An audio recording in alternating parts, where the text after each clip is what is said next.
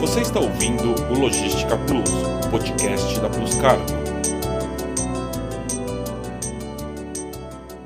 Olá, eu sou a Soraya Magdanello e esse é o Logística Plus, o podcast da Plus Cargo. Para empresas que trabalham com processos de importação ou exportação, um dos fatores que mais influencia as negociações e os valores das transações é a variação cambial. Com a pandemia de Covid-19, o cenário ficou mais complexo. Então, hoje, eu trouxe uma especialista nesse assunto para explicar para vocês o que é preciso para realizar bons negócios nesse período. Inclusive, é uma pessoa que me deu indicações valiosas para trabalhar com câmbio alguns dias atrás, e por isso eu trouxe esse assunto para compartilhar com vocês. Estou aqui com a Roberta Folgueral, gerente geral da área comercial da Advance de Corretora. Obrigada por aceitar nosso convite, Roberta. Imagina, Soraya, eu que agradeço pelo convite, te agradeço aí a Plus Cargo. Roberta, para a gente contextualizar o pessoal que está nos, nos ouvindo, o que é a variação cambial e como ela se comporta no Brasil? Desde que o Brasil flexibilizou as regras de câmbio, que a gente tem hoje é um mercado flutuante, essa variação cambial, ela nada mais é do que o reflexo de todas essas variáveis do mundo afora, que hoje em dia incluem inclusive o Covid, é, de todas essas variáveis da interferência dela no valor que uma moeda tem frente à outra. Mas havia um tempo aqui no Brasil onde o câmbio era ditado pelo governo. E aí, quando a gente teve flexibilização de regras por parte do Bacen, a gente tem um câmbio flutuante. Então, essa variação cambial, ela é o retrato dessa flutuação que a moeda vai tendo em razão do seu valor, né, perante outras moedas lá fora. Então, a gente viveu, assim, áureos tempos de moeda um para um, que foi logo no início do, do Plano Real, e aí a moeda ela corre solta, vamos dizer assim, né? Sofrendo essas interferências do mundo afora na sua valorização ou desvalorização. E qual é a influência da variação cambial no comércio exterior? Bom, toda, né? O comércio exterior, ele trabalha com o olho no, no navio atracando, no booking, outro olho na, na, na cotação da moeda estrangeira, né? O problema hoje em dia que eu vejo, Soraya e, e todos que estão ouvindo a gente aqui, é que no comércio exterior a gente tem um problema de formação de preço. E essa formação de preço, ela quer olhar para uma moeda e ela não consegue olhar para uma moeda, porque a moeda, de novo, ela é flutuante.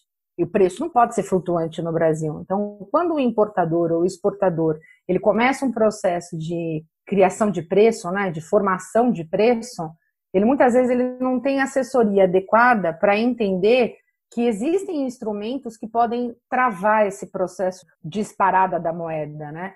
Que são as travas, o hedge cambial, cada produto indicado para a sua necessidade. Mas o impacto é muito grande, eu sinto, justamente por quê? Porque a boa parte dos importadores e dos exportadores, eles querem ganhar dinheiro com o câmbio.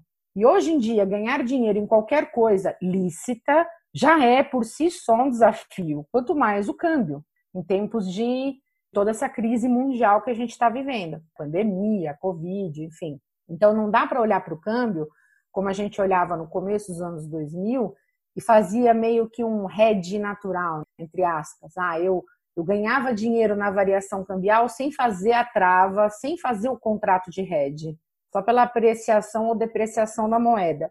Hoje em dia a moeda está muito volátil. A gente estava fazendo um esquenta aqui antes de gravar esse podcast, falando que ela está muito volátil, ela está muito sensível. Então, assim, a gente fecha um pregão e abre o outro, por vezes com 20, 30 centavos de diferença entre um e outro, que é o lucro todo de uma operação, do item que você está importando, do item que você quer exportar. Então, para o comércio exterior, eu diria para as pessoas que estão chegando ao comércio exterior agora, que para eles é muito mais fácil ficar antenado em vários temas, Olhar para câmbio é mandatório.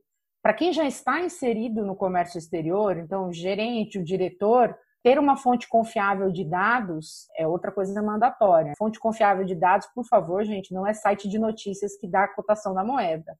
É o teu banco de relacionamento, a tua corretora de relacionamento, para você começar a formar um juízo de valor e entender qual é o melhor momento para você fechar aquela operação. Como que as empresas podem reduzir ou até minimizar os riscos cambiais de uma operação de câmbio, né, de importação e exportação. É o hedge e a trava. É. Primeiro que nem tudo é hedge, nem tudo é trava. Existem características muito específicas desse produto de câmbio que não é inacessível como muitos bancos comerciais pintam. Hoje, pequenos e médios importadores, exportadores, até empresas do seu próprio segmento, Soraya, como uhum. a Plus Cargo, né, os, os, agentes de carga, já foi uhum. o tempo em que eles não conseguiam, não, não, não poderiam ter acesso a esse tipo de produto, porque trabalham com dinheiro de terceiro, basicamente. Sim. Então era difícil provar que aquele fluxo inteiro de dinheiro não era teu, eram de vários importadores, os bancos não entendiam muito bem. Ainda tem banco Exatamente. que patina nesse assunto. Olha o seu balanço e fala assim, mas espera um pouco, como assim você tem, sei lá, zilhões e, e, não, e fatura milhões, né? Pera, mas é uma coisa chamada conta transitória, conta resultado. Então, hoje já tem mais banco que entende desse do game do comércio exterior. Parece incrível isso, mas eu tô falando de coisa é. de 15 para cá, 10 anos para cá, tá? Não tô falando de, olha, vamos remontar lá em Dom Pedro. Não, tô falando de coisa recente. 10, 15 anos é uma coisa recente, não é uma coisa antiga. Então, os produtos que antigamente eram muito inacessíveis, que eram empresas de alto volume de faturamento, alto volume operado, hoje bancos de câmbio corretoras de câmbio já conseguem customizar isso para pequenas quantias, 50 mil dólares, 100 mil dólares. A gente já consegue pensar se o melhor é trava, se o melhor é hedge. Porque, embora pareçam sinônimos, e aí não, talvez a gente fique para uma segunda conversa, né, dizer a diferença de trava, de hedge, mas eles parecem sinônimos, mas são produtos utilizados para momentos diferentes. Em alguns casos, o cliente fala assim: olha, eu quero travar a moeda ou ter uma previsibilidade que lá na frente eu vou liquidar um dólar a 5,30 porque eu não tenho caixa. Bom, peraí, então não é hedge que você quer. Está com problema de fluxo de caixa. E vice-versa. Então, a própria ideia de que tudo que trava moeda é hedge não necessariamente é uma verdade. Só que os produtos existem, são acessíveis, por vezes o spread praticado é menor do que o spread se você fechar naquele dia o câmbio. Então, vale a pena se inteirar um pouco mais disso porque nem tudo é um pandemônio, dá para ter uma, uma previsibilidade do que vai acontecer assim, sem ter que jogar runas, búzio ou contar com essa maravilhosa bola de cristal que eu tenho aqui na minha mesa. Eu tenho certeza que com uma frase você vai conseguir explicar para a gente as diferenças de head e trava. A diferença básica é o que o cliente quer: previsibilidade ou fluxo de caixa.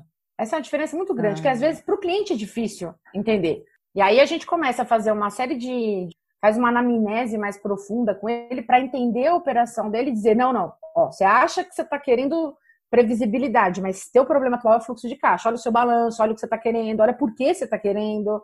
Então, não é rede, é trava. E assim vai, entendeu? Então, é, a gente tem um, pessoas muito mais capacitadas para falar tecnicamente sobre esses dois produtos dentro da Advanced, e aí no segundo podcast, no terceiro, no quarto, no quinto, a gente pode trazê-los tecnicamente, mas basicamente é o que o cliente quer: previsibilidade ou fluxo de caixa. É, é isso que vai determinar. Tá. E me fala uma coisa: com esse cenário de instabilidade do mercado, aliado às variações cambiais, como uma empresa pode se organizar para fazer melhores negócios? Quais são as principais dicas que você pode dar para gente? Parece repeteco, mas as empresas elas podem se preparar, entender se é o que ela quer, previsibilidade ou fluxo de caixa que é a primeira coisa. Quem trabalha com comércio exterior e câmbio é uma parte do comércio exterior importantíssima, ter uma informação relevante para tomada de decisão vai mudar tudo. Então, dicas, uhum. conteúdos relevantes é um tema que você precisa sim estudar. Gestores de comércio exterior, alunos, gestores financeiros precisam estudar o câmbio. Nem tudo que reluz é ouro, frase mega clichê, mas fato para cotação que está lá no site de notícias. Não adianta você entrar no site de notícias e ligar na mesa de operações de um banco, de uma corretora e achar que aquela cotação é a mesma, porque não é e nunca será, jamais em tempo algum. E entender que produto de câmbio que você vai utilizar para aquele teu momento. É um momento de, de fazer fluxo de caixa ou é um momento de previsibilidade? Isso são uhum. armas para se combater uma escalada da moeda ou o, o dinheiro sendo dissolvido. Quem está exportando agora se você perguntar para ele o que, que ele achava de maio, 15, 20 de maio, o cara tava mega feliz, né? Porque a moeda tava na estratosfera. Hoje, já no começo de junho, 15, 20 dias depois, você já percebe que ele tá triste, porque o dólar tá caindo. Mas aí o importador é. tá feliz. Então, assim, é. é uma balança, não adianta, é um equilíbrio. Isso sem falar, Soraya, de importadores e exportadores, quando a empresa faz as duas operações, uhum. é como se ela conseguisse usar o próprio dinheiro de entrada para liquidar os compromissos no exterior. E isso só quem consegue fazer é, um, é uma corretora, um banco que tem assessoria de câmbio, porque você tem que montar esse processo. Mas ele acaba pegando uma taxa média melhor. Então ele não vai pagar na saída uma, uma moeda tão cara, vamos dizer assim, e também não vai ser tão depreciado quando ele transformar a moeda estrangeira dele em reais. Ele tem uma taxa média melhor. Daí, dessa espinha dorsal, quer dizer, informação de qualidade, estudo contínuo, entender que produto de câmbio você consegue, dessas três variáveis, você começa a entrar em várias subcategorias de, de soluções e de remédios que a gente tem para essa fase que a gente está passando de muita volatilidade. E me fala uma coisa, qual é a diferença em se fechar câmbio com um banco ou com uma corretora?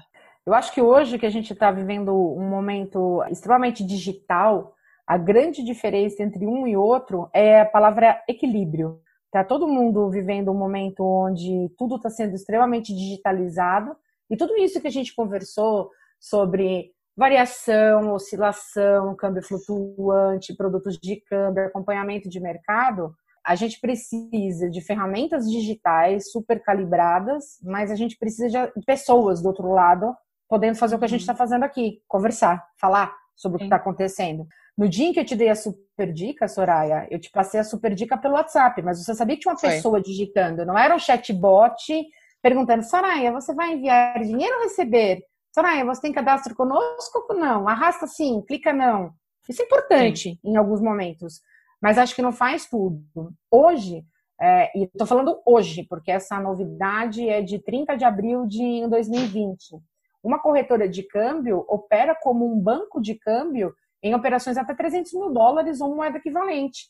Então, assim, aquela antiga ideia de que ah, eu tenho uma corretora, eu tenho um intermediário, acabou, né? Porque 300 mil dólares de operação, né, por operação, é praticamente 80% do, da, das operações individualizadas que cada empresa tem dentro do comércio exterior. Então, uhum.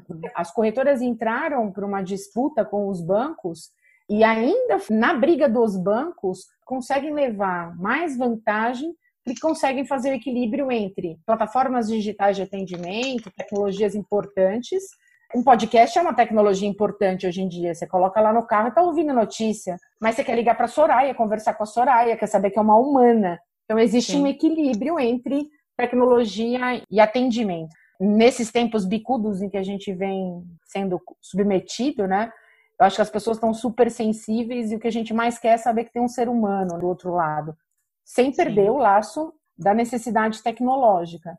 Então é isso, eu acho que a gente consegue atender clientes de volumes muito grandes, com um atendimento bastante diferenciado. Sem desmerecer os bancos, hein? Pelo amor de Deus, porque são meus ah. parceiros também.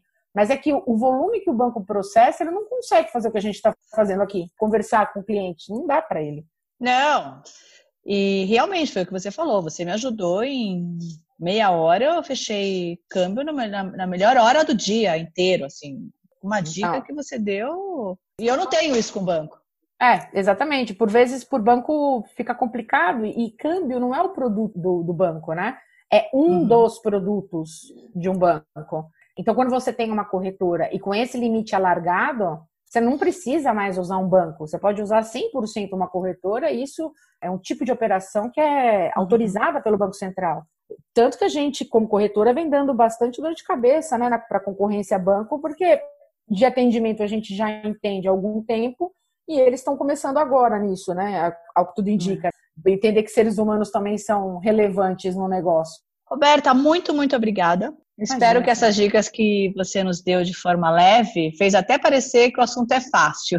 Espero que a gente consiga ajudar as pessoas, as empresas a lidar melhor com essa variação cambial nesse período maluco que a gente está vivendo, né? Sem dúvida. Eu agradeço ao convite. Fico à disposição. O que eu puder ajudar em outros temas, Soraya, vai ser um prazer. Adorei bater esse papo com você. A Plus Cargo está no LinkedIn, YouTube, Spotify, Instagram e Facebook, com um conteúdo exclusivo para quem quer entender mais sobre como fazer bons negócios em comércio exterior. Acompanhe nossos canais. Muito obrigada a todos pela audiência e até a próxima. Você ouviu o Logística Plus, podcast da Plus Cargo.